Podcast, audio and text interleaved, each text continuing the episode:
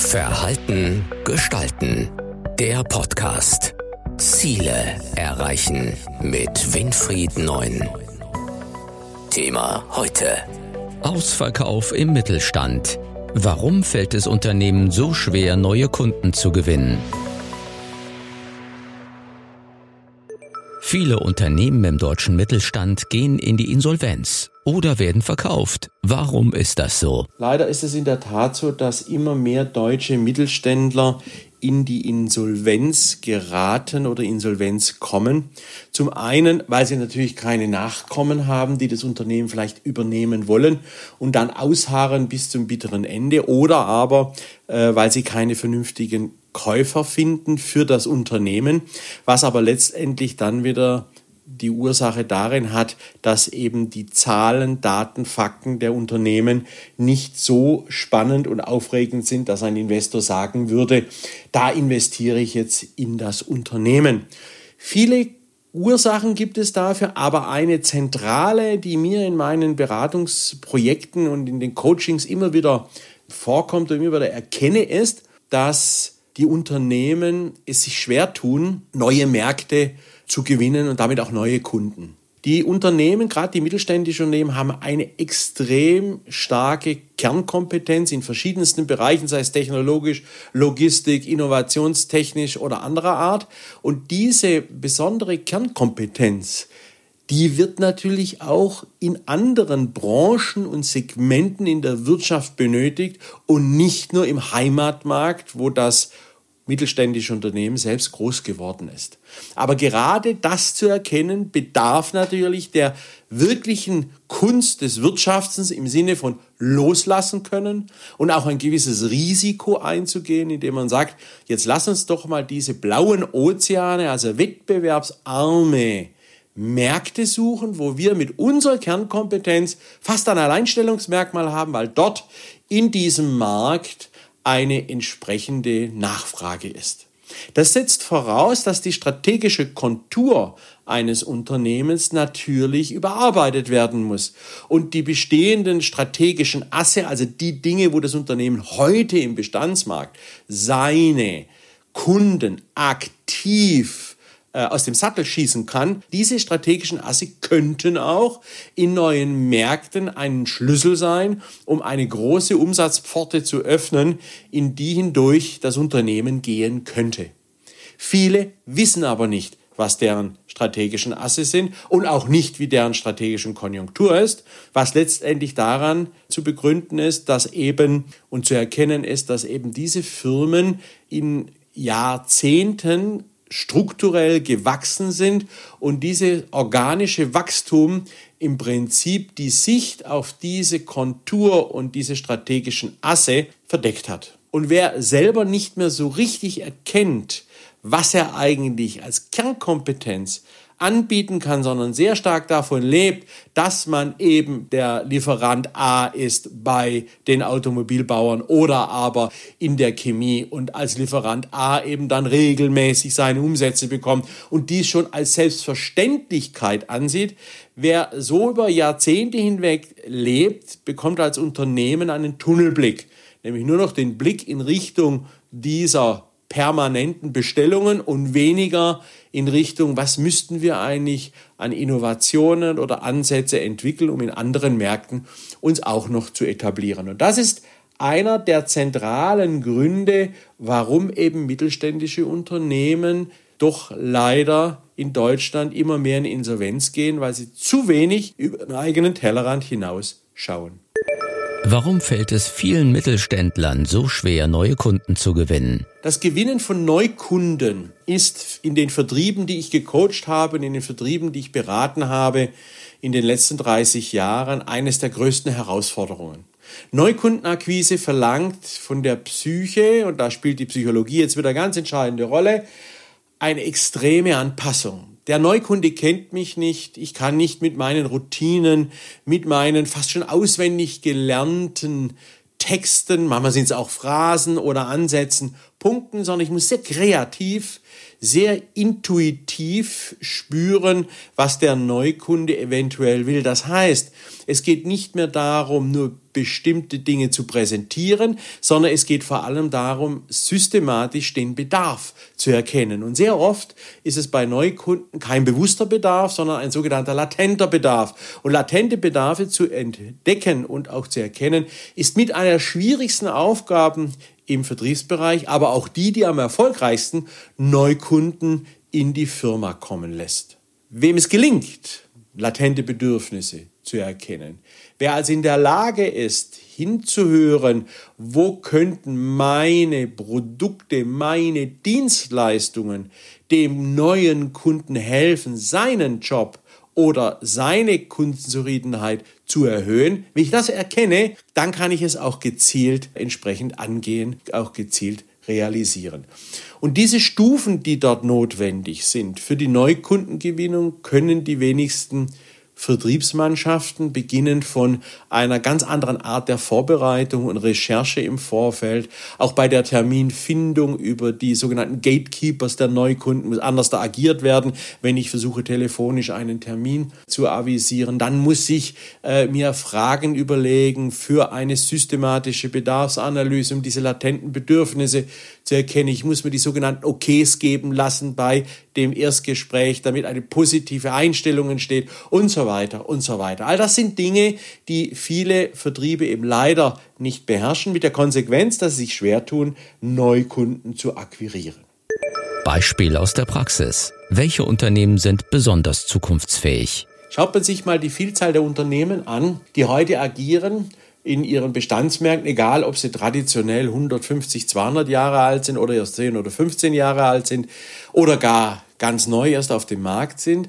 All die Unternehmen, die eine gute Zukunft vor sich haben, so meine Erfahrungen aus diesen vielen Projekten, sind die Unternehmen, die es fertiggebracht haben, sehr früh ihre Kernkompetenz immer wieder neu zu beleuchten, immer wieder neu zu analysieren und darüber hinaus in den Märkten Ausschau zu halten für Ansätze, wo sie sich platzieren könnten. Und heute sogar noch wesentlich wichtiger für ein zukunftsfähiges Unternehmen ist die Bereitschaft für Open Innovation Ansätze.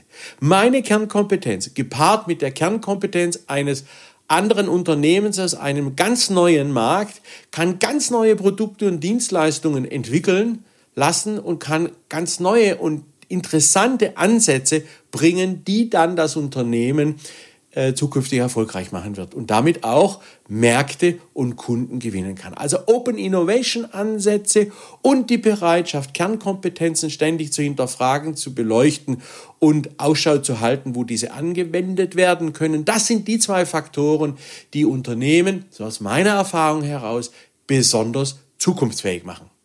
Und in welchem Fall haben Sie gedacht, das wird nichts mehr? Ja, es gibt schon einige Unternehmen, wo man, wenn man dann in den Projekten dort arbeitet, von sich aus das Projekt stoppt und auch das geplante Budget wieder zurückgibt, weil man letztendlich doch feststellt, dieses Unternehmen wird es einfach nicht schaffen. Sehr oft, und das ist eben das Traurige daran, sehr oft scheitert das gar nicht an der Substanz des Unternehmens oder an den Ideen, die das Unternehmen hat oder aber die Kernkompetenz, die das Unternehmen hat. Sehr, sehr oft scheitert das daran, dass die Führungskräfte nicht führen. Und das, was sie dort in solchen Prozessen, wo es darum geht, Neukunden zu gewinnen, ihre Vertriebsmannschaften motivieren, intensiv führen, Ideen einbringen, nachfassen, gezielt intelligent neue Konzepte entwickeln für Dienstleistungsoffensiven und die aber auch konsequent dann umsetzen in den Märkten. All das sind Dinge, die, so aus meiner Erfahrung in Projekten, diese Firmen schlichtweg nicht mehr erfolgreich sein lässt. Das sind dann die Firmen, wo man sagt, das wird gar nichts mehr. Also Führung und Loslassen, wenn es von Inhabern zu streng geführt wird, das Unternehmen im Sinne von ja autoritär, patriarchisch geführt wird, diese beiden Komponenten sind die großen Blockaden sind die großen Mauern, die Unternehmen die Zukunft rauben. Hier muss natürlich ganz gezielt daran gearbeitet werden, dass äh, wenn man Neukunden will oder in blaue Ozeane gehen will oder aber Open Innovation Ansätze haben will, dass man da loslassen muss, äh, Vertrauen aufbauen muss gegenüber äh, eigenen Mitarbeitern, aber auch gegenüber externen Partnern, mit denen man diesen Open Innovation Prozess angeht und aber auch konsequent ist und nicht meint, das geht von selber, und das bedeutet leider auch für viele Führungskräfte, gleichgültig welchen Alters, dazu zu lernen. Denn nur wer dazu lernt, lernt auch neue Wege mit Partnern anders da umzugehen, weil eine Unternehmen in der chemischen Industrie tickt anders da als ein Unternehmen im Maschinenbau oder ein Startup-Unternehmen. Anpassungsfähigkeit ist, glaube ich, das beste Begriff, der all dies zusammenfasst. Das liegt leider nicht so sehr in der DNA des deutschen Mittelstandes, wenn es darum geht, Kultur, Struktur anzupassen. Bei Produkten ja, bei Technologien ja, aber nicht, wenn es darum geht, Umgang mit Menschen. Wirtschaftspsychologisch sind da Mittelständler wirklich eher noch 200 Jahre zurück. Wenn ein Unternehmen angesagt bleiben will, wenn ein Unternehmen wirklich in neuen Märkten oder aber bei neuen Kunden, Bestandsmärkten äh, erfolgreich sein will, dann ist es so, dass die Einstellung und das Verhalten der Teams und damit natürlich auch der Führungskräfte ständig reflektiert werden muss. Man muss drüber nachdenken, setzen wir die richtigen Akzente, haben wir richtig strategisch gedacht, sind unsere Konzepte, die wir auf Basis der Strategie gemacht haben, auch wirklich umsetzungsfähig. Das heißt, alles das sind Dinge, die von innen heraus, aus der Organisation zum einen entstehen müssen. Aber natürlich muss solche Organisation, die auch angesagt bleiben will, immer wieder ja am Ball bleiben und am Puls der Zeit agieren. Gerade jetzt im Rahmen der Digitalisierung. Es ist traurig, wenn man sieht, wie viele mittelständische Firmen sich noch nicht mit Digitalisierung beschäftigt haben, nicht mit IT-Lösungen. Das tun sie in der Tat oder aber mit äh, Homepages oder sozialen äh, Netzwerken. Das ist nicht das, was Digitalisierung bedeutet. Eine Revolution, unser komplettes Verhalten wird damit ausgelöst. Ein Verhalten hinsichtlich der strategischen äh, Akzeptanz in neuen Märkten. Teile unserer äh, Leistungsketten werden von Startups rausgeschnitten und damit wird das Unternehmen in seiner Existenz bedroht.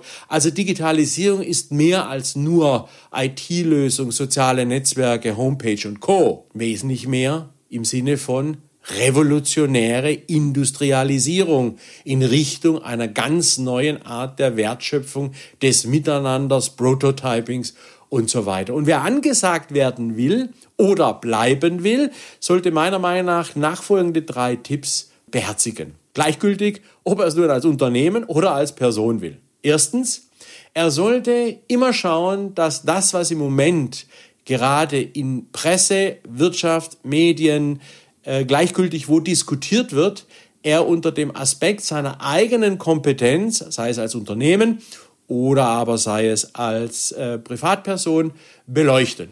Denn sehr oft sieht man dann ganz schnell, dass im Moment, wenn gerade über das Thema äh, Prototyping oder Social Prototyping diskutiert wird, dass man als Personalentwickler, der schon längst die Idee hat, flexible Teams aufzubauen und da die Agilität zu stärken, und seine Ideen damit auch neuen Schwung bekommen, dass er sich damit einbringen kann. Und dieses sich einbringen entsteht nur dadurch, dass man sich immer wieder anschaut, was ist im Moment gerade ein Thema, was diskutiert wird, wie zum Beispiel im Moment gerade das Thema Agilität in aller Munde ist. Und wie kann ich jetzt hinsichtlich der Agilität mit meiner Kernkompetenz mich platzieren oder bei einem Unternehmen, wenn es darum geht, Digitalisierung der Geschäftsprozesse. Wie kann ich als Anlagenbauer meine Anlagen so digital verfeinern, ausbauen, intelligenter machen, meine Produkte, dass eben der Kunde über diese Digitalisierung einen Mehrwert hat. Trends beobachten, lesen, nachschauen, eventuell mitdiskutieren und dann versuchen, wo kann ich mit meiner Kompetenz dort jetzt punkten dann bin ich angesagt. Zweitens, angesagt ist auch das Unternehmen, was gelernt hat, kurz, knapp zu kommunizieren. Wir leben in einer schnelllebigen Zeit. In der Zeit ist nicht viel Raum für entsprechende äh, Texte, wie es es früher einmal im Spiegel gab, über mindestens 20 Seiten ein Artikel.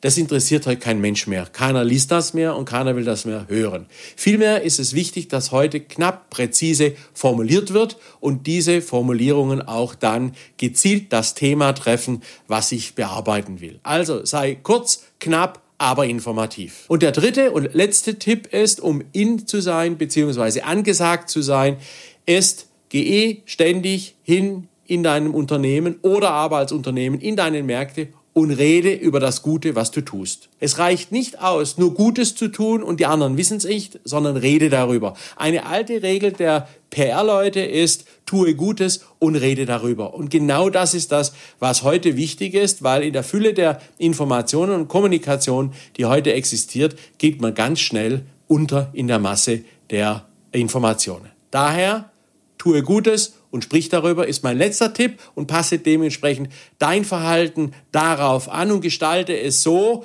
dass du ein Stern bist oder das Unternehmen ein Stern ist am Himmel der Märkte oder im Unternehmen und damit ständig angesagt für neue Kunden. Das war Verhalten gestalten. Der Podcast für Innovation, Führung, Resilienz und Digitalisierung. Weitere Informationen zu diesen Themen und zu Winfried Neun finden Sie im Neuen Zeitmagazin auf der Webseite verhaltengestalten.de.